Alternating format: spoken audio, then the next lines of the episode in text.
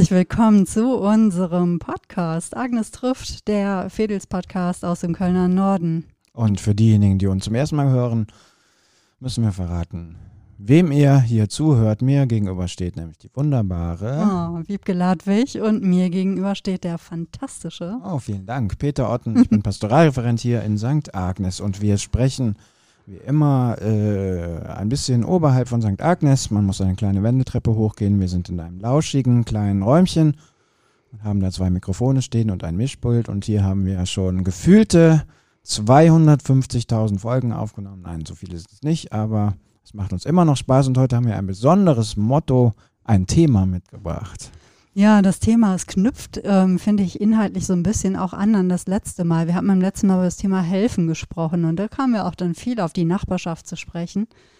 Und wir dachten uns, wir sprechen mal über unsere Nachbarschaft. Also nicht nur über unsere Nachbarschaft, sondern über Nachbarschaft so generell. Als Phänomen. Ja. Würde mich natürlich auch interessieren, zuckt ihr da draußen zusammen, wenn wir sagen Nachbarschaft, Nachbarn? Oder ist es eher so ein fröhliches Aufjauchzen, weil ihr gerne an eure Nachbarschaft denkt, weil ihr euch da wohlfühlt, weil ihr selber einfach ausgesprochen nette Nachbarn seid. Wir werden heute mal versuchen, so die verschiedenen Facetten von, von Nachbarschaft zu beleuchten. Ich bin ja gerade, als ich hier hingegangen bin, schon so durch die Nachbarschaft gegangen. Das ist ja eigentlich so, dass wenn man in der Stadt lebt, man tritt vor die Tür und ist ja mittendrin. Mhm. Ne? Also man, tritt dann, man trifft dann schon so die ersten Nachbarn da muss ich auch mal dran denken oder muss ich gerade mich fragen, ähm, was, wen bezeichne ich davon eigentlich als Nachbarn und wer sind so für mich Leute, die einfach so durchs Viertel gehen. Also ich glaube, Nachbarschaft wird so für mich dadurch charakterisiert, dass ich die Leute schon immer mal so irgendwie sehe, dass sie mir bekannt vorkommen. Mhm. Dass man weiß, sie leben hier wirklich, leben oder arbeiten wirklich hier im Viertel und sind nicht nur so Durchreisende. Genau, ich finde das äh, die, De die Definition sehr schwierig. Mhm. Also ich würde jetzt nicht sagen, die, nur die Menschen, die in dem Haus leben, wo ich lebe, oder in den Häusern unmittelbar nebenan sind meine Nachbarn, Nachbarinnen. Ähm, weil es kann natürlich auch vorkommen, dass du neben Menschen lebst, äh, die du noch nie gesehen hast. Hm. Oder?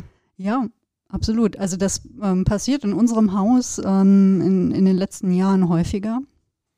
Als ähm, ich damals in das Haus gezogen bin, das ist ja auch schon über 20 Jahre her, zähle da inzwischen in dem Haus auch so zu den Urgestein. Mm, da gab es eine sehr lebendige Nachbarschaft. Lustigerweise auch so sehr buchgeprägt. Also es gab jemanden, der, der Lektor war im Verlag, dann gab es eine Fantasy-Autorin, ähm, es gab jemanden, der war Außendienstler, also Vertreter für einen Kochbuchverlag. Ich arbeitete da, damals eben auch noch in einem Verlag und dann traf sich das irgendwie so. Das fand ich eigentlich ganz schön. Ah ja, stimmt, einen Übersetzer haben wir auch noch im Haus. Und dann gab es so einmal im Jahr, gab es so ein Hausgrillen, wo sich dann alle trafen. Wir haben ein Vorderhaus und ein Hinterhaus. Zwischen den beiden Häusern gibt es ähm, einen Innenhof. Da konnte man sich also ganz schön immer treffen. Waren auch teilweise, wie sich das so für ein Nachbarschaftsfest gehört, auch recht ausufernd, diese Feste. Ich weiß wirklich noch, bei einem der letzten, wo ich war, weiß ich auch nicht mehr so richtig, wie ich dann irgendwann ins Bett gekommen bin.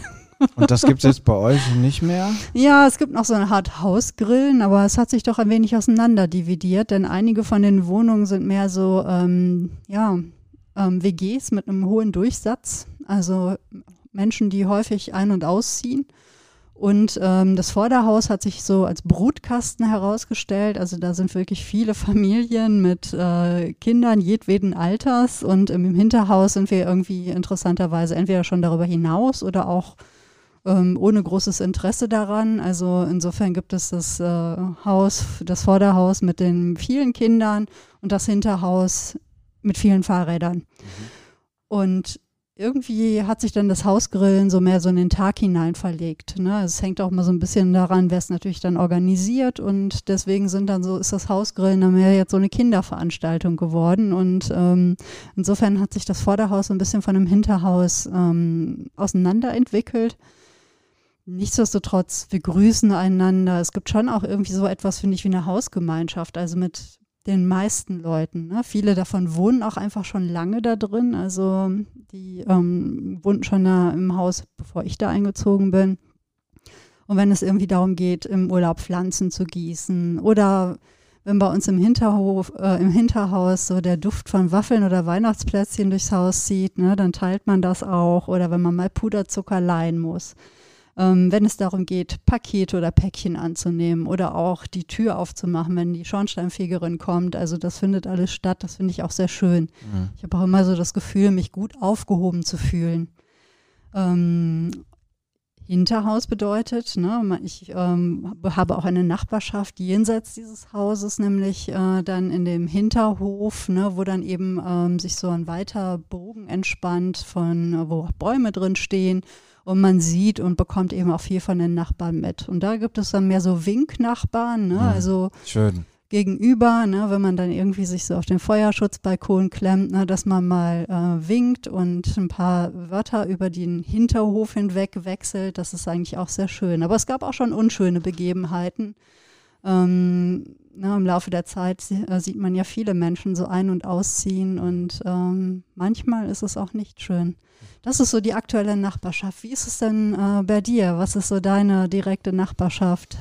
Ja, ich würde sagen, es ist äh, ein bisschen ähnlich äh, zu dem, was du äh, erzählst. Ich würde sagen, bei uns im Haus ähm, ist auch eine sehr gute Hausgemeinschaft. Das bedeutet nicht, dass wir ständig am Schoß sitzen, was ich persönlich auch angenehm finde, aber wir haben alle ein sehr gutes Verhältnis zueinander. Und ähm, wir haben es uns auch sehr einfach gemacht, glaube ich, als wir eingezogen sind, ähm, haben wir irgendwann einfach alle eingeladen. Dann gab es bei uns eine Party und da habe ich festgestellt, oder wir haben im Nachhinein festgestellt, dass Menschen gesagt haben, hey, schön, dass wir uns hier nochmal treffen, äh, weil es schon auch, glaube ich, Leute ähm, im Haus gab, die sich so auch lange nicht mehr so gesehen hatten, miteinander gequatscht haben. Bei uns ist manchmal der Garten unten, wir haben so einen kleinen, Garten ist übertrieben, so eine kleine verhutzelte Rasenfläche. Da sitzen manchmal Menschen aus dem Haus und trinken Kaffee und dann setzt sich der eine und andere dazu. Also es ist einfach irgendwie eine Hausgemeinschaft, die sich so aufeinander verlassen kann, die auch sich solidarisiert, wenn mal irgendwas im Haus zu regeln ist oder so. Und das finde ich persönlich ganz angenehm. Und darüber hinaus würde ich sagen, ja, es ist so wie bei dir. Ähm, ich, mir geht es halt so, das mag auch mit meinem Beruf zu tun haben. Ich ähm, gehe, äh, bewege mich hier im Viertel ja relativ viel und ich werde dauernd gegrüßt. und oft von Menschen, wo, die ich dann auch nicht mehr so genau einordnen kann und so. Mhm. Ähm, das heißt, ich würde Nachbarschaft schon auch bezeichnen, dass Nachbarinnen, Nachbarn die Menschen sind, von denen ich den Eindruck habe, sie leben hier. Äh, und zwar auch so, dass ich etwas davon mitbekomme. Also, dass es auch Kreise gibt, wo sie was mit meinem Alltag zu tun haben. Das muss nicht, das können zufällige Be Begegnungen sein, das können dienstliche Begegnungen sein, was auch immer. Das würde ich sagen, ist die Nachbarschaft. Also es ist ein weites, buntes Feld. Ja, unbedingt. Also das ist auch so etwas, was ich sehr genieße ähm, oder was ich angefangen habe zu genießen, als ich nicht mehr nach Düsseldorf pendelte, um dort im Verlag zu arbeiten. Da war ich ja dann, ne, bin ich morgens in den Zug gestiegen und kam erst am Abend wieder und ich hatte relativ wenig eigentlich mit dem Viertel zu tun, in dem ich lebte. Und ähm, als ich dann anfing, hier im Homeoffice zu arbeiten, im Heimbüro, bin ich ja viel auch tagsüber ähm, rumgelaufen. Als ich dann anfing, hier morgens meine Gänge ähm, in, ins Heimbüro, also meinen Weg zur Arbeit aufzunehmen, ne, morgens zur Tür raus, eine Runde durchs Viertel und dann wieder nach Hause und da an den Schreibtisch, dann ähm, zu bestimmten Tageszeiten sieht man ja immer dieselben Menschen. Ja. Und dann fängt man an, sich irgendwann zuzunicken oder man grüßt sich. Ja. Und es kann dann passieren, dass man irgendwann dann ähm, mit einem Kaffee zusammen irgendwo sitzt und einen Schwatz hält. Und das ist eigentlich so etwas, was ich auch sehr schön finde. Bei uns ist es der Hund. Ja, natürlich. Also äh, viele Nachbarinnen und Nachbarn über den Hund kennengelernt, äh, wo ja. ich dann auch bass erstaunt war, welche Menschen der wirklich auch unmittelbaren Nachbarschaft wohnen, äh, die ich noch gar nicht so richtig registriert hatte äh, und wo der Hund oder die Hunde dann sozusagen die Kommunikationsbrücke waren. Das ist auch irgendwie sehr schön. Ich habe mich auch sehr gefreut, als ich glaube Anfang letzten Jahres ist ein junges Paar bei uns ins Hinterhaus eingezogen und die hatten nach einer Weile auch einen Hund, ähm, ein Hund aus dem Tierschutz, ähm, ganz verängstigt am Anfang.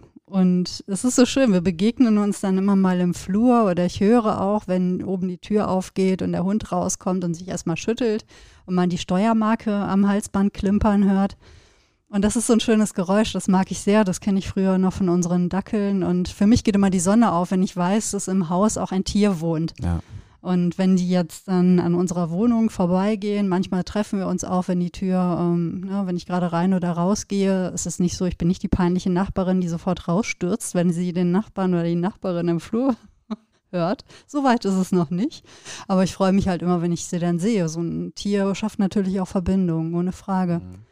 Wobei ich äh, sagen muss, wir werden ja vielleicht gleich auch noch über die Nachbarschaften sprechen. Äh, die wir früher hatten, als wir noch äh, auf dem Land gelebt haben. Denn äh, Menschen, die uns schon länger hören, wissen, ja. dass wir beide eine Vergangenheit haben auf dem Land, auf unterschiedlichen Feldern, Ecken, Gegenden. Aber trotzdem, wir, glaube ich, merken, dass wir eine ähnliche Mentalität und äh, viele ähnliche Erfahrungen haben.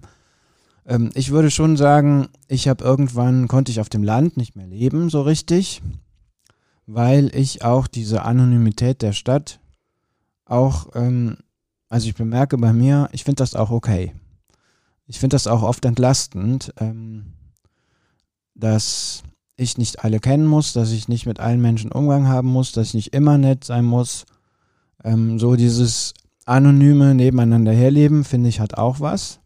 Wenn man die grundsätzliche Empathie für das Leben oder für die Mitmenschen oder das Fädel, wir werden gleich übrigens auch noch hoffentlich über das Fädel äh, diskutieren, ja. über diesen Begriff, wenn man das nicht so fahren lässt. Also, genau, also Anonymität ähm, ist, glaube ich, etwas, vielleicht kannst du mich bestätigen oder widerlegen, wer lange auf dem Land gelebt hat, Stichwort auch soziale Kontrolle und ähm, so, der genießt oder hat, glaube ich, eine Phase in seinem Leben gebraucht, wo er das Gegenteil mal brauchte.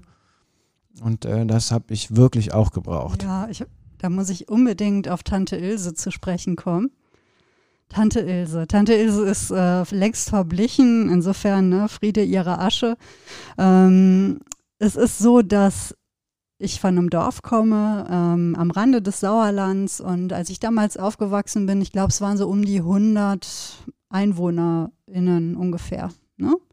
Drei, vier Bauernhöfe, viel mehr Kühe als Menschen, auch viele Hunde und Katzen, ohne Frage, viele ähm, Wiesen und Wälder, eine Kneipe und damals auch ein Lädchen, so ein kleines Tante Emma Lädchen und das hatte Tante Ilse inne.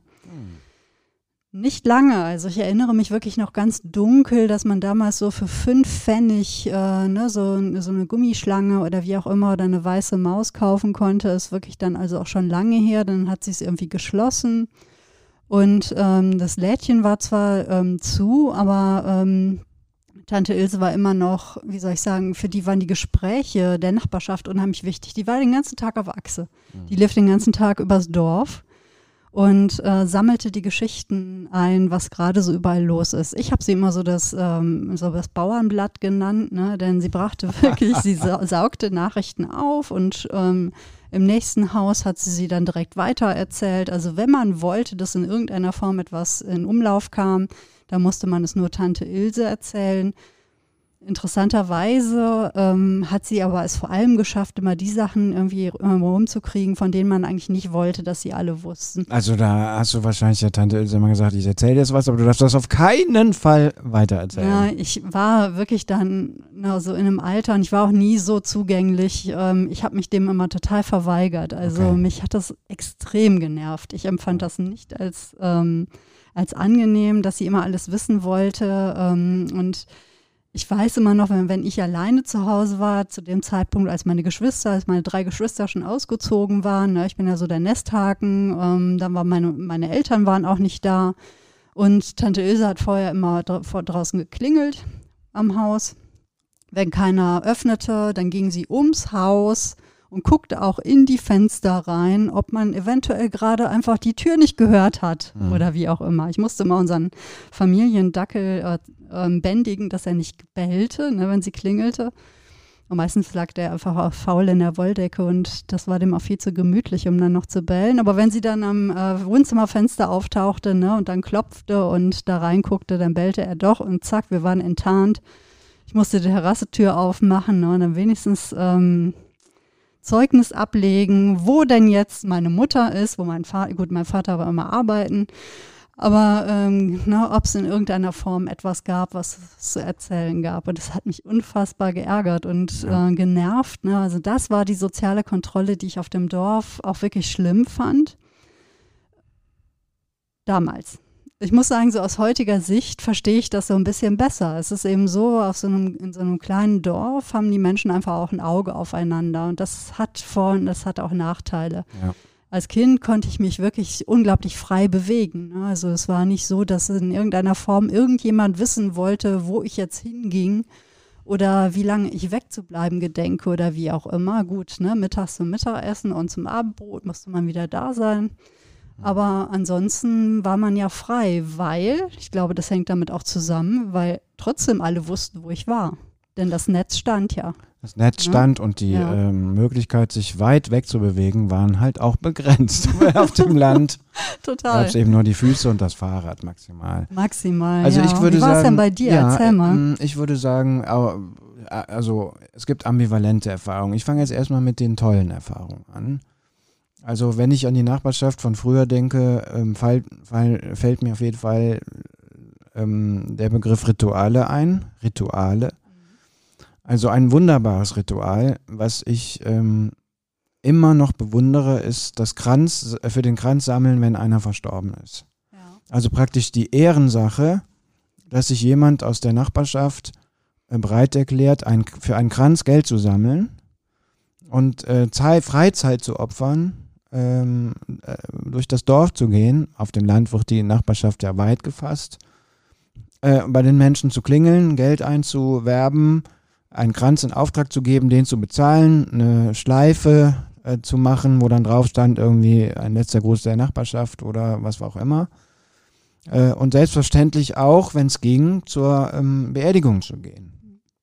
Also, ich finde das unglaublich, ich fand das damals schon unglaublich, weiß ich auch nicht, beeindruckend. Also als Kind, Jugendlicher denkt man da ja nicht so viel drüber nach, aber was das an mh, Verbindung und auch Kraft und Trost und Zusammenhalt ähm, äh, gestiftet hat, das kann man, glaube ich, gar nicht hoch genug einschätzen.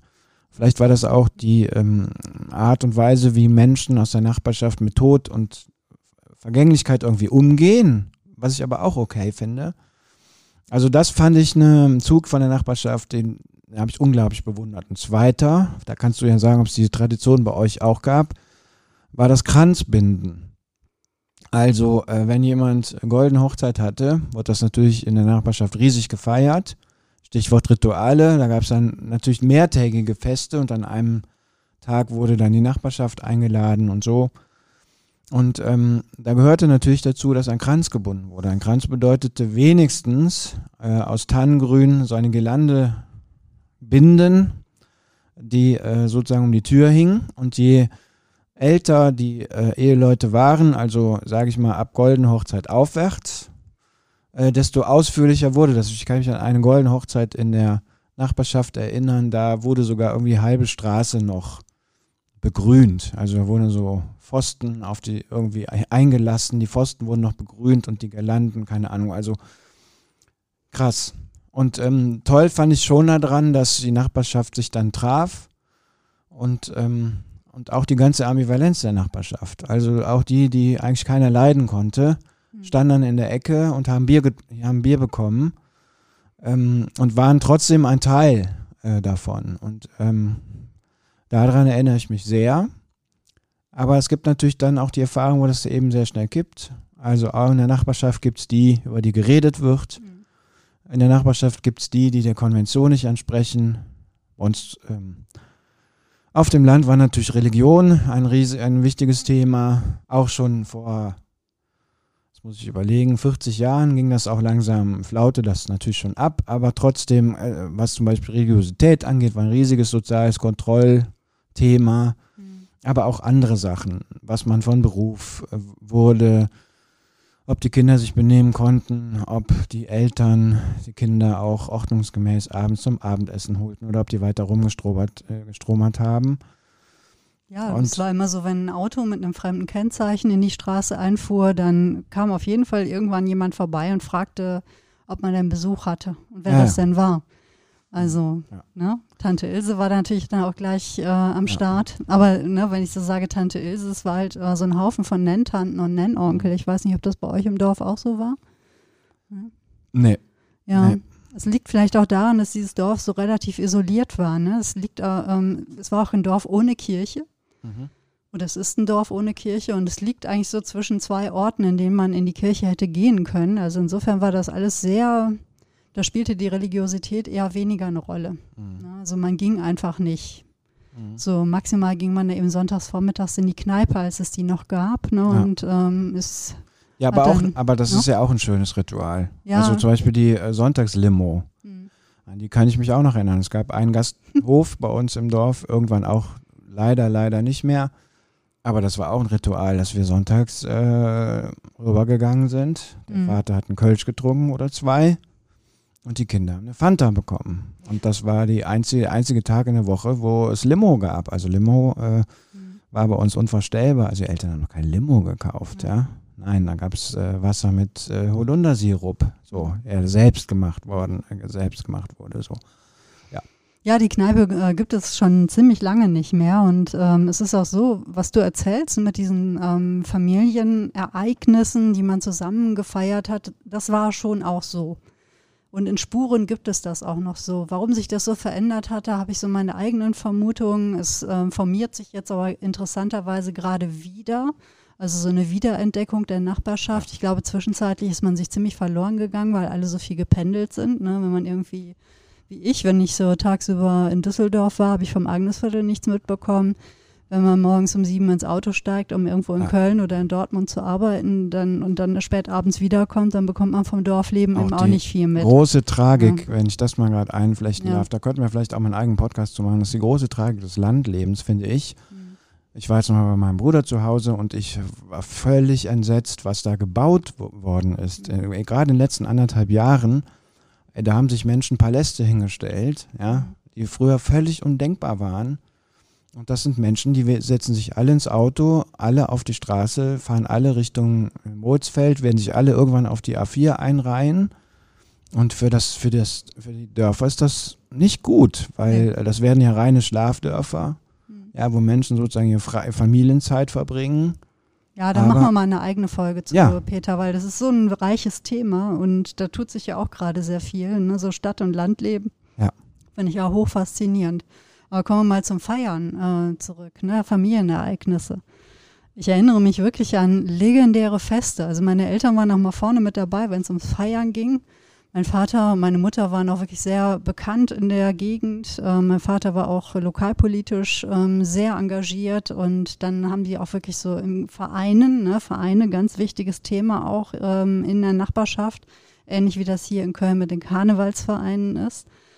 Ähm, und ich weiß noch, als meine Eltern Silberhochzeit hatten beispielsweise, das war eine Feier, ich weiß noch, ich war so äh, frühes Teenageralter. Ähm, ich bin irgendwann ähm, nachts ins Bett gegangen, ne, hatte den ganzen Abend gekellnert. Wir hatten natürlich auch so einen Bierwagen äh, vor der Garage stehen und alles. Äh, und den Pinkelwagen von der Landjugend, ne, also das Toilettenwägelchen.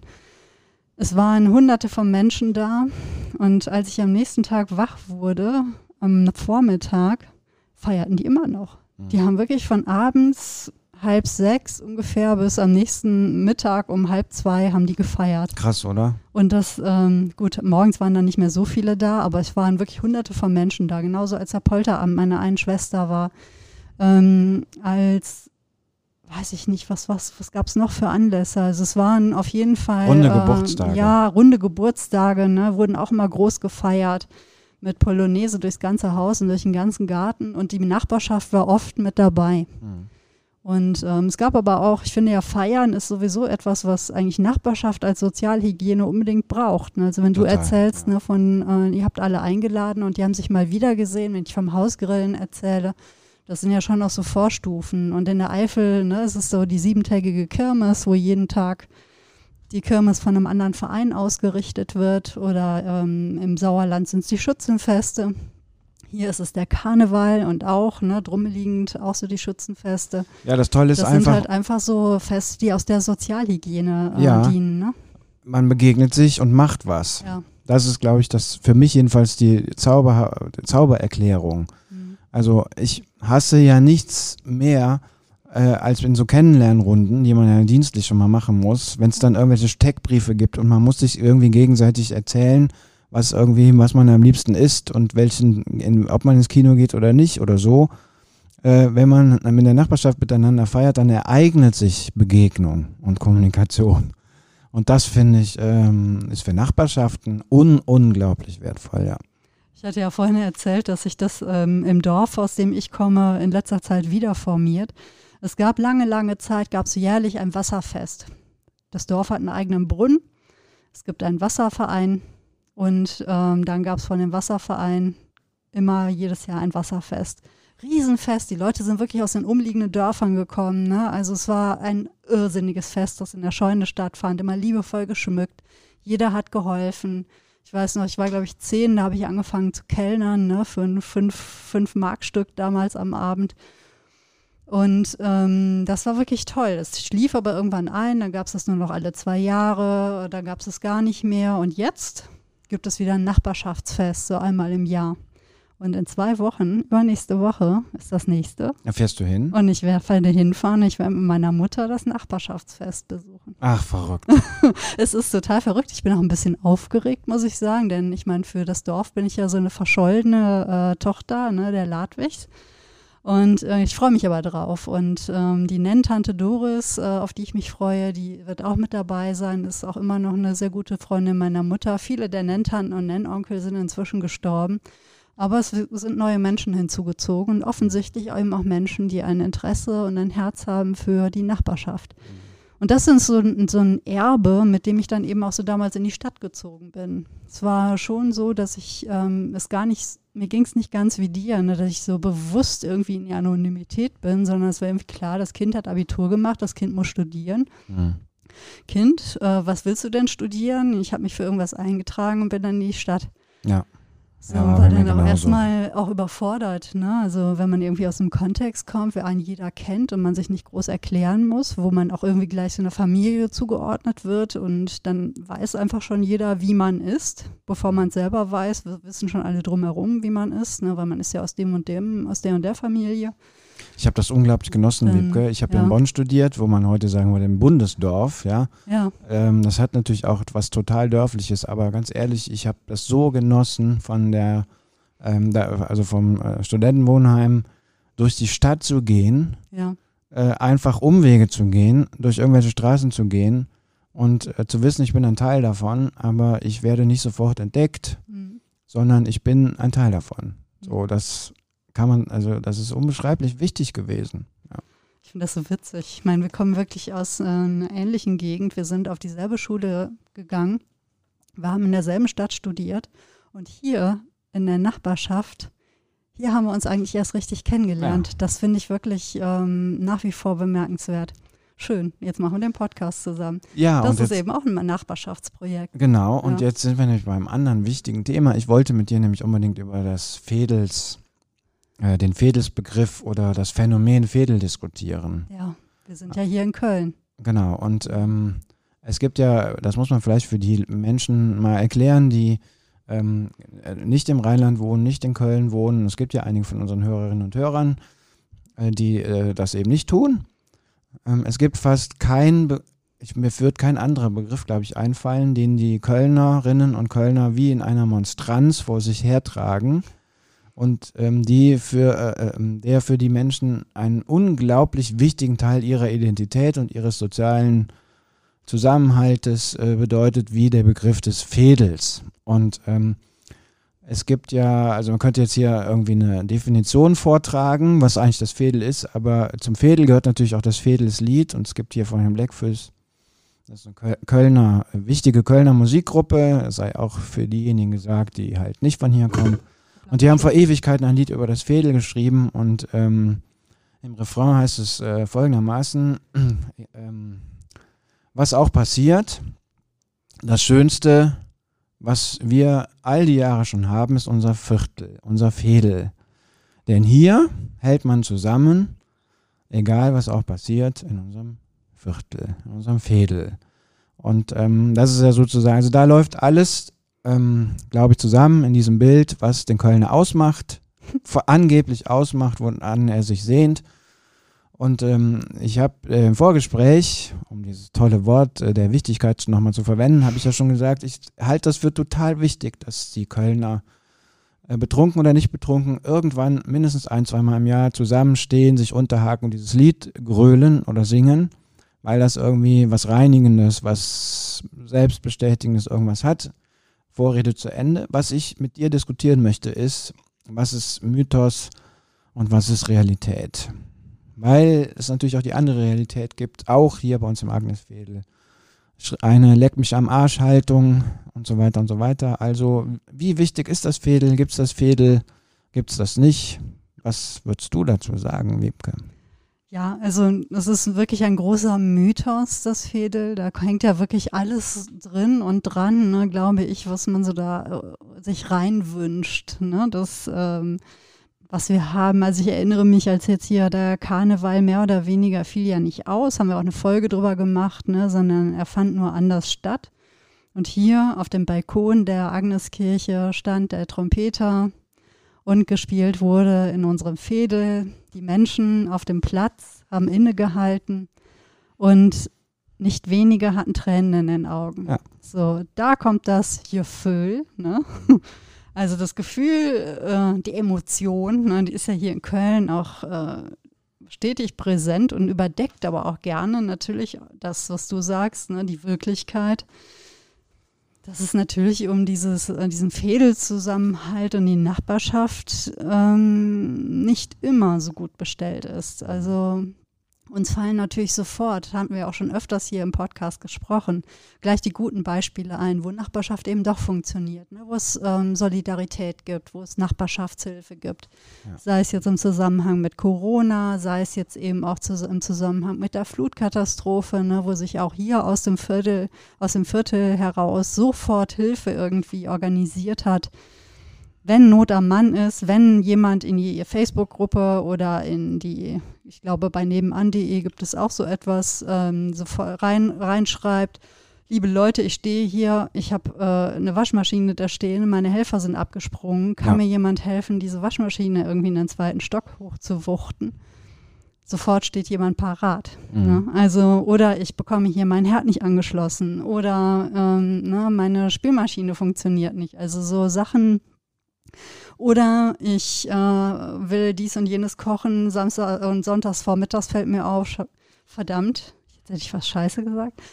Jetzt habe ich Scheiße gesagt. Ähm, ich habe vergessen, Pilze zu kaufen. Dann zack, findet sich jemand, der sagt, ich habe gestern Pilze gekauft, du kannst die haben. Ne? Übrig, ja. Ja. Mhm. So, das funktioniert. Aber man muss auch wirklich sagen, ich halte das denn diese Fädelverliebtheit für eine ähnliche, äh, für einen ähnlichen Mythos wie so diese Kölsch-Tümelei, ne, hat ja auch äh, Köln ja auch sehr, dass man sich so Kölsch fühlt, ne, der Dom, der FC, der Karneval. Mhm. Und das überdeckt eigentlich äh, so vieles, was in Köln im Argen liegt. Und ich frage mich auch oft, woran es liegt. Und vielleicht äh, funktioniert es dann doch jeweils im Fädel ein bisschen besser als in Köln generell. Denn ich habe ja das Gefühl, dass ähm, Köln auch weniger eine Stadt ist, sondern eben so ein Dörferhaufen, ne? weil jedes Fädel ist eigentlich wie ein Dorf. Und deswegen funktionieren diese Fädel auch wie sehr eigene Dörfer jeweils. Und deswegen kann man vielleicht das Fädel auch gar nicht so generalisieren. Aber es ist schon seltsam, diese Diskrepanz nehme ich auch wahr, ne, dass man auf der einen Seite direkt Tränen in den Augen hat, wenn es irgendwie, wenn in unserem Fädel ähm, gespielt wird und man sich so schön unterhakt, ne, in Nicht-Corona-Zeiten mhm. und äh, mit Tränen in den Augen dieses Lied singt. Tja, und drei Tage später fragt man sich dann wieder, naja, ich weiß ja nicht, wie versteht ihr das? Also, was ist denn da jetzt die gelebte Nachbarschaft? Ne? Da wird rumgemöppert und nicht gegrüßt ja. und weiß ich nicht. Zwei Dinge, die mir dazu kurz einfallen. Erstens, ähm, was mir sehr viel Sorgen macht und vielleicht könnt ihr, habt ihr Ähnliches erlebt oder vielleicht auch das Gegenteil und schreibt es uns äh, einfach, äh, wohin und so weiter. Das am Ende des Podcasts sagen wir das. Aber was ich jetzt äh, zunehmend mitbekomme, was mir Menschen echt auch sorgenvoll erzählen, vielleicht hat sich in der Corona-Zeit das auch noch so ein bisschen zugespitzt, ist so, ähm, Kinderlärm. Also weil offensichtlich auch Menschen äh, auch bei uns im Viertel leben, die denken, ähm, ich habe mir hier ein mein Refugium vielleicht sogar gekauft für teures Geld und ähm, das soll störungsfrei sein. Also so. Und ähm, mir erzählen echt Menschen, die verzweifelt sind, weil halt nach, Menschen aus der Nachbarschaft sagen, ihre Kinder sind zu laut und ähm, bitte benutzen sie nicht so oft den Spielplatz. Also gibt es ja, ja auch. Es gibt ja auch hier Wohneinheiten mit eigenen Spielplätzen und so. Äh, die gehen dann bis zum Vermieter oder bis zur Genossenschaft oder sonst was und ähm, ich bin da sehr ratlos. Also ich ähm, habe gleich noch einen, also ich habe einen Text von Gerd Köster, ist mir sofort eingefallen, dem möchte ich gleich mal kurz was draus erzählen, weil das, finde ich, eine Haltung widerspiegelt, die sehr meine ist. So. Da bin ich sehr ratlos. Das ist das eine. Vielleicht fällt dir da auch noch was zu ein. Das zweite, was ich aber dazu sagen wollte, ist, das Fädel ist für mich, ich bin ja ein religiöser Mensch, habe ich jetzt auch nicht zum ersten Mal gesagt, ist für mich auch ein Sehnsuchtswort.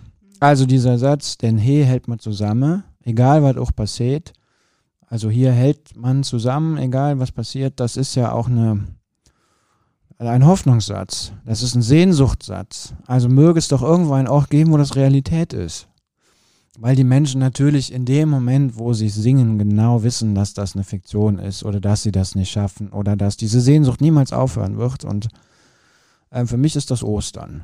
Ja, also der Ort, wo also wo das eingelöst wird, ja, äh, wo, wo zusammengehalten wird, egal was passiert, das ist für mich Ostern. Das ist für mich so eine Hoffnungsbotschaft. Ja, ja in dem Moment ist es eben auch eine Utopie. Ne? Also ich finde, es braucht ja auch Utopien. Genau. Und ähm, wenn man in dem Moment dann auch nochmal fühlt, dass es eben auch anders geht, dann ist es ja auch ähm, völlig in Ordnung. Mich macht das ein bisschen nachdenklich mit dem Lärm. Ähm, auch gerade Kinderlärm. Ähm, und ich muss auch sofort an das Thema Müll denken. Ich habe mir das Gefühl, bei Müll und Lärm, da hört es nämlich auf mit der großen Nachbarschaft ähm, und mit der großen Nachbarschaftsliebe. Mhm. Denn ich meine, alle freuen sich irgendwie, wenn die netten, lieben Kleinen, ne, beispielsweise vor unserem Bütchen hier, vorm Pico mit der Kreide nette Bilder auf, auf die, aufs Pflaster malen. Mhm. Aber wenn die lieben Kleinen dann irgendwie mal abends äh, ne, quengelmüde ähm, das Haus zusammenbrüllen oder aber auch irgendwie einfach mal sonntags morgens um elf durch die Wohnung hopsen, dann ist man irgendwie plötzlich gar nicht mehr so begeistert von den lieben Kleinen. Ne? Ja, oder der berühmte Kinderwagen. Der macht zwar jetzt keinen Lärm, aber der steht ja gerne mal im Hausflur zusammen ja. mit drei äh, Rollern und noch äh, fünf äh, Gummistiefeln und so. Ne? Ja, Gott, ich glaube manchmal, da geht es wirklich um was anderes. Das hat ja weniger mit den anderen zu tun, als vielmehr mit einem selber, ne? dass man das Gefühl hat, man kann sich hier unglaublich abschotten. Was ja nun nicht stimmt. Ich meine, wir leben halt hauptsächlich hier in sehr hellhörigen Häusern. Ne? Das äh, meiste hier sind ja so wieder aufgebaute Altbauten, die ähm, ne, im Zweiten Weltkrieg hier meistens so bis aufs ähm, Erdgeschoss oder bis auf die erste Etage äh, weggebombt waren und dann mit dem Schutt wieder aufgebaut sind. Und irgendwie hat man dann nur so eine Holzbalkendecke dazwischen liegen. Ja, es ist nun mal laut. Man kriegt seine Nachbarn mit. Ja. Ne? Und das ist einfach auch so Stadtleben. Man lebt nun mal Wand an Wand. Und das ist auch nicht immer schön. Also ich habe auch eine Nachbarin, die mich furchtbar nervt, ne, weil die immer schlimmen Schlager hören muss und das auch in der Lautstärke, wo ich echt immer denke, ey, kein Mensch hört dir das in so einer Lautstärke, warum tust du das? Mhm. Und das über Stunden. Ja, Gott, aber ich meine, äh, dafür lebt man einfach tatsächlich in der Stadt. So, und man lebt hier einfach sehr eng Mensch an Mensch. Und ich glaube, dass oft die, die, ähm, der Wunsch damit verbunden wird, dass man in der Stadt lebt, dass man einfach von den anderen nichts mitbekommt. Oder nur, dass man, was man sich wünscht. Ich liebe es beispielsweise sehr. Wir leben hier in der Nachbarschaft mehr oder weniger zur Musikhochschule, ja. dass ja viele musikalisch aktive Menschen hier im Viertel wohnen und dann hat jemand Singübungen oder, ah, ich liebe, liebte es ja sehr, als wir so ungefähr ein Jahr lang diesen sterbenden Elefanten im Hinterhof hatten, ne, der versuchte Posaune zu lernen Ach, und geil. wurde immer besser und ich fand das so schön. Ähm, gibt es jetzt wieder jemanden, der Posaune lernt, kann es aber schon besser, dann wir, hat man mal jemanden, der irgendwie Klavier übt oder wie auch immer. Und ich mhm. weiß, es gibt Menschen, die treibt das in den Wahnsinn. Ich kann das immer nie so richtig verstehen. Es gibt übrigens äh, welche, äh, auf jeden Fall in der Corona-Zeit einige, ich müsste Matthias fragen, ob das immer noch so ist, die bei uns in der Krypta proben weil äh, auch Nachbarn sagen, ich halte das nicht mehr aus. Ja, dann Ja, kommen sie halt verrückt. hier hin und äh, spielen in der Krypta und da sind die Wände so dick. Ja. Da hört das keiner. Ja, ich glaube ja immer, dass man also viel lärmtoleranter ist, wenn man einfach auch eine gute Nachbarschaft pflegt. Also wenn man die Menschen kennt, wenn man irgendwie mal miteinander gesprochen hat. Zumindest ist es so meine Erfahrung. Mich nerven einfach Menschen viel weniger, wenn ich in irgendeiner Verbindung zu ihnen Mhm. stehe und ich merke, dass es irgendwie freundliche Menschen sind. Mit der Nachbarin, die mich nervt, funktioniert das übrigens nicht, weil die einfach unfreundlich auch noch ist. Ja. Tja, naja, gut, aber da muss es mich halt nerven, weil ihr ist es kackegal, also ähm, muss ich eine Haltung dazu finden. Und das ist ja auch so, ich habe vorhin unsere gute Hausgemeinschaft äh, gepriesen, bei den Mülltonnen hört es auf. Mhm. Ne? Da, ähm, das finde ich immer wieder ganz interessant, also wie kackegal dann vielen Menschen das ist, ob dann ne, die äh, Müllmänner da irgendwie Kat ähm, nicht zerkleinerte Kartons auf, den, auf dem Papiermüll finden oder so. Und ich muss mich dann echt wie so ein Blockwart fühlen, weil Hm. ich äh, mich das nervt, ne? wo ich denke, Mann, Leute, echt, seid doch mal erwachsen. Vielleicht Na passt ja. an dieser Stelle Ja, das ein Stück, wenigstens ein kurzes Stück aus dem wunderbaren Text von Gerd Köster. ja, genau, dieses Fädel, nämlich dieses Zweischneidige, glaube ich, ne? das Ja. hattest du ja in dem, Ja. jetzt sage ich es auch mal, Vorgespräch. Also wir sprechen immer ein paar Minuten, bevor wir hier loslegen, einigen wir uns darauf, worüber wir überhaupt sprechen. Das ist unser Vorgespräch. Und dann quatschen wir einfach so drauf los. Und ähm, Na, ich habe ein altes Stück äh, von Gerd Köster mitgebracht. Der hat ja ganz am Anfang seiner musikalischen äh, Karriere viel von Tom Waits äh, ins äh, eingekölscht und unter anderem gibt es von Tom Waits ein Lied, das heißt In the Neighborhood und natürlich hat Gerd Köster daraus gemacht in der Norberschaft. Und ich ähm, lese einfach nur mal zwei ähm, Strophen vor, erstmal auf Kölsch, dann auf Hochdeutsch und danach erzähle ich euch, warum mir das so ein wichtiger Text ist. Also, da heißt es zum Beispiel in der zweiten Strophe. Neven Arne sind hutzig, in hus wohnt der Scheng. Der war sechs, sechs Jahr in Meerheim, der bützt nur noch der Weng. Und der Ilas-Container ist voll mit Papier. Und wenn mir Rad falsch geparkt ist, dann kütt stick um de Schmier in der Norberschaft. Also, nebenan ist eine Hochzeit, ein Haus weiter wohnt der Johann. Der war sechs Jahre in Meerheim, in Köln ein Begriff für Psychiatrie. Der bützt nur noch die Wänge, also der küsst nur noch die Wände. Der Glascontainer ist voll mit Papier und wenn mein Rad falsch geparkt ist, dann kommt sofort die Polizei in der Nachbarschaft. Und jetzt noch eine zweite kleine Strophe. Der Hure Band tritt Singe Bullterrier platt und die Pens han hüg Spaß mit dem Fuzzi ihr hat. Und de Mam bröt ihr Fritte und lacht dabei und der Kuckucksmann kriegt sing Tour nicht ob der Rei. In der Norberschaft. Also der Bernd Huhr, ist einfach ein Name, tritt seinen Bullterrier. Und die Kinder haben heute Spaß mit Fuzzi, wer auch immer Fuzzi ist, vielleicht eine Katze oder ein Hund. Und die Mama, die äh, brät ihre Pommes frites und lacht dabei und der Kuckucksmann, also der Gerichtsvollzieher, der kriegt seine Tour nicht hin, weil es so viele Menschen gibt, wo er hin muss in der Nachbarschaft. Und was mich an diesem Text so beeindruckt oder was, wo ich mich so wiederfinde, ist der Gerd Köster, also dieser Text, man merkt ja unterschwellig die Gefühle, der Ärger, der Humor, die Wut. Und ähm, das Tolle an dem Text ist aber, dass der Gerd Köster das nur beschreibt. Also er beschreibt ja seine Nachbarschaft und im Beschreiben wird ja deutlich, was das mit ihm macht. Also die nerven den, die findet der komisch, die findet er interessant, die liebt er. Es ist ja irgendwie eine ganze Gefühlspalette dabei. Aber er macht das nicht zum Thema, sondern er, ähm, finde ich, geht sehr respektvoll mit dieser Nachbarschaft um. Und das ist, und das ist der Clou, glaube ich, ohne dass er es ausspricht, sagt, merkt er ja, ich bin ja ein Teil davon. Und mal bin ich der, der vom Gerichtsvollzieher besucht wird, mal bin ich der, der Fritten brät und das vielleicht meinem Nachbarn entweder Appetit macht oder die Laune verdirbt, weil es er ins Fenster zieht, keine Ahnung. Und ich glaube, die Konklusion von diesem Text ist, du bist doch selber ein Teil der Nachbarschaft. Das heißt, die Nachbarn sind ja ein Spiegel von dir selber. Und äh, dass der das, äh, sagen wir mal, dass der das erzählt, ohne es zu erzählen, das finde ich so grandios. Und das ähm, ist für mich halt ein wichtiger Gedanke. Nachbarschaft heißt eben, ich bin ein Teil Hm, Ja, der er, Nachbarschaft. er wertet vor allem nicht. Das finde ich sehr schön. Er beschreibt es ja einfach nur. genau. Er erzählt, was er wahrnimmt, was er sieht und lässt es einfach nebeneinander stehen. Und dadurch, dass es so nebeneinander steht, ähm, fängt das Ganze ja auch an zu leben. Genau. Ne? Das ist eben ähm, nicht alles schön und äh, man, man ne, nicht alles ähm, heiter und wunderbar. Das wäre ja auch wirklich Schönfärberei, sondern es ist alles nebeneinander vorhanden. Und das ist ja auch genau das, finde ich, was so aus dem, was wir uns jetzt so gegenseitig erzählt haben, auch so rausgeht. Ja. Ich finde, man merkt auch deine Ambivalenz dem gegenüber, Total. meine Ambivalenz dem gegenüber auf der einen Seite so ähm, Lob und Preis der Nachbarschaft, ne, weil wir auch viel Schönes daran wahrnehmen. Ich meine, nicht, ne, wir, ander, wenn wir nicht Nachbarn wären, dann stünden wir jetzt eben auch nicht Absolut, hier ja. und von der Nachbarschaft umgeben. Und auf der anderen Seite dann eben auch so manches, was man dann eben auch als Mangel empfindet oder als störend oder ne, wo man dann, es gibt ja auch so Tage, da sieht man ja vor allem auch das, was einen nervt. Ne? Aber ich, wie gesagt, es ist wie beim Stau. Man kann nicht sagen, ich stehe im Stau, sondern ich bin ein Teil des Staus. Und äh, ich finde, was, ne, als ich über diesen Text nochmal nachdachte, dachte ich, ja, ich bin ja selber Nachbar. Ich bin ja selber Nachbarschaft.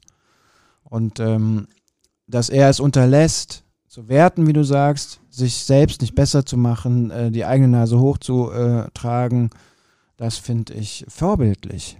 Also, weil mich das selber auch ein bisschen demütig macht, weil ich weiß ja auch nicht, wie die, äh, wie die anderen über mich denken. Vielleicht denken die auch, ist der bekloppt. Hoffentlich ist der bald weg oder so, ja, weiß man ja alles nicht. Ja. Naja, ich bin mir ziemlich sicher, dass es dann eben auch Menschen gibt, denen man auf die Nerven geht, ne, mit dem, äh, von, was man selber ganz normal für ganz für äh, normal oder selbstverständlich hält. Aber es ist eben auch wichtig, dieses sich ein, ne, ein, also sich bewusst zu werden, dass man Teil des Ganzen Ja. ist. Und das ähm, bedeutet ja auch, dass man Nachbarschaft mitgestalten kann. Absolut, ja. Ich finde es auch immer ganz schön. Es gibt so Tage, da macht, ich mir, macht es mir auch echt einfach Spaß, hier alle möglichen Menschen irgendwie anzulächeln und zu grüßen oder wie auch immer. Ne? Es Mhm. gibt so Tage, da hat man irgendwie Tag der offenen Tür im Gesicht und ähm, freut sich so, dass man irgendwie hier mit Menschen doch einigermaßen unbehelligt ähm, in diesem Viertel leben kann. Ja. Und andere Tage, ne, da geht man wirklich so mit ganz finsternem, äh, geschlossenen Läden äh, vorm Gesicht, geht man dann rum und möchte eigentlich, alle gehen einem nur auf die Nerven und die sollen einen in Ruhe lassen und äh, man möchte eigentlich am liebsten sofort aufs Land ziehen, Hm. in die nächste Nachbarschaft. Ja. Denn die hat man ja überall. Absolut. Du wolltest noch was ganz Wichtiges erzählen. Du wolltest was über die Allmende erzählen. Ah, genau. Ich frage mich gerade, ähm, ob wir das nicht vielleicht in, äh, in eine andere Folge verschieben. Denn ähm, Allmende, also ähm, ähm, ähm, gemeinsame Nut Nutzung von Flächen, von Mhm. Orten durch die Dorfgemeinschaft, das findet sich nämlich heute auch viel wieder. Und das ist echt ein Fass, was man aufmachen kann. Sollen wir das nicht in der, einfach schon in der, jetzt uns festlegen, dass wir das in der nächsten Folge machen, weil da habe ich auch viel zu, zu erzählen. Ja, Weil ich auch neue Erkenntnisse habe, nämlich zum Beispiel in der Nachbarschaft von früher ja. fangen die jetzt auch an so zu denken. Das hätte ich niemals für möglich gehalten. Ja. Also selbst auf dem Dorf ähm, geht man Schritte, wo ich dachte, hui. Ja. Ja. Und ich glaube, das ist auch so etwas, wo ähm, ich, ich verspüre plötzlich ganz viel Hoffnung, wenn ich darüber nachdenke. Denn ähm, jetzt in diesen Tagen ist es einem vielleicht nochmal bewusster geworden, dass wir unbedingt etwas verändern müssen, wenn äh, die Menschheit in irgendeiner Form noch zusammen auf diesem Planeten leben möchte, ein Weilchen. Und ich denke, ähm, darin liegt auch wirklich so etwas ähm, sehr Hoffnungsvolles, was man vielleicht weiterverfolgen könnte. Also lass uns gerne beim nächsten Mal über die Allmende, also über gemeinschaftlich genutzte öffentliche Räume, Orte, Ja. Dinge sprechen. Denn da gibt es hier auch aus dem Viertel und aus der Stadt auch viel zu erzählen. Ja. Denn ich habe das Gefühl, wo so die offizielle Politik hinterherhinkt, da passiert an den Rändern und ähm, in den Ritzen passiert einfach schon etwas. Das ist ein bisschen wie bei so einem Pflaster. Nicht? Ich habe sofort äh, die Terrasse meiner Mutter vor Augen, die sich immer ärgert, wenn so zwischen den Pflastersteinen so das Moos und das Gras äh, ähm, hochkommt. Ne? Man sieht dann die Ameisen wuseln und die Käfer und manchmal schreckt sie sie hoch, weil sie einmal im Jahr alles dazwischen wegkratzen muss. Aber ich habe immer das Gefühl, das, was da wächst, das ist eigentlich genau das, was wir brauchen. Und nicht das ordentlich äh, Ausgerichtete. Guck mal, dann haben wir das schon entschieden. Dann wissen wir Ja. sogar heute schon, über das wir beim nächsten Mal sprechen, Mhm. wenn die Tagesaktualität uns nicht ans Bessere belehrt. Okay, Dann- ja. Dann würde ich sagen, ähm, schreibt uns, ähm, quatscht uns auf der Straße an, falls ihr Wiebke oder mich äh, seht und erzählt uns vor allen Dingen eure Nachbarn, äh, Nachbargeschichten. Erzählt äh, von eurer Nachbarschaft, was euch erfreut oder nervt. Ja. Und das Ganze könnt ihr tun, indem ihr Folgendes macht. Ihr schreibt uns eine E-Mail an agnestrifft.web.de. Ihr twittert uns an, at agnestrifft. Erzählt uns da gerne unsere, äh, eure Geschichten oder aber auf unserer Facebook-Seite ähm, Agnes trifft, der Fedels Podcast aus dem Kölner Norden. Wo auch immer, schreibt uns per Direktnachricht an, ähm, auf der Straße. Also die Nachbarschaftsgeschichten ähm, interessieren uns auf jeden Fall sehr. Brennend. Ja, denn es, ist, es erzählt viel über Orte und ich kann dir auch sagen, wie ich etwa Orte identifiziere, finde ich, wo ich das Gefühl habe, da funktioniert Nachbarschaft. Es stehen Bänke vor der Tür, Mhm. also auch gerade auf dem Land. Ja. Ähm, man grüßt sich Mhm. und es gibt nicht nur blickdichte Zäune. Das stimmt. Ja. Also für weniger blickdichte Zäune, nehmt euch ein Herz und wenn ihr es sowieso schon tut, grüßt mal eure Nachbarn. Und wir grüßen euch, unsere digitalen Nachbarn sozusagen. Genau. Ja. Also, vielen Dank, dass ihr zugehört habt. Und ähm, ja, Wiebke, ich sag tschö, Bis zum nächsten Mal. bis bald.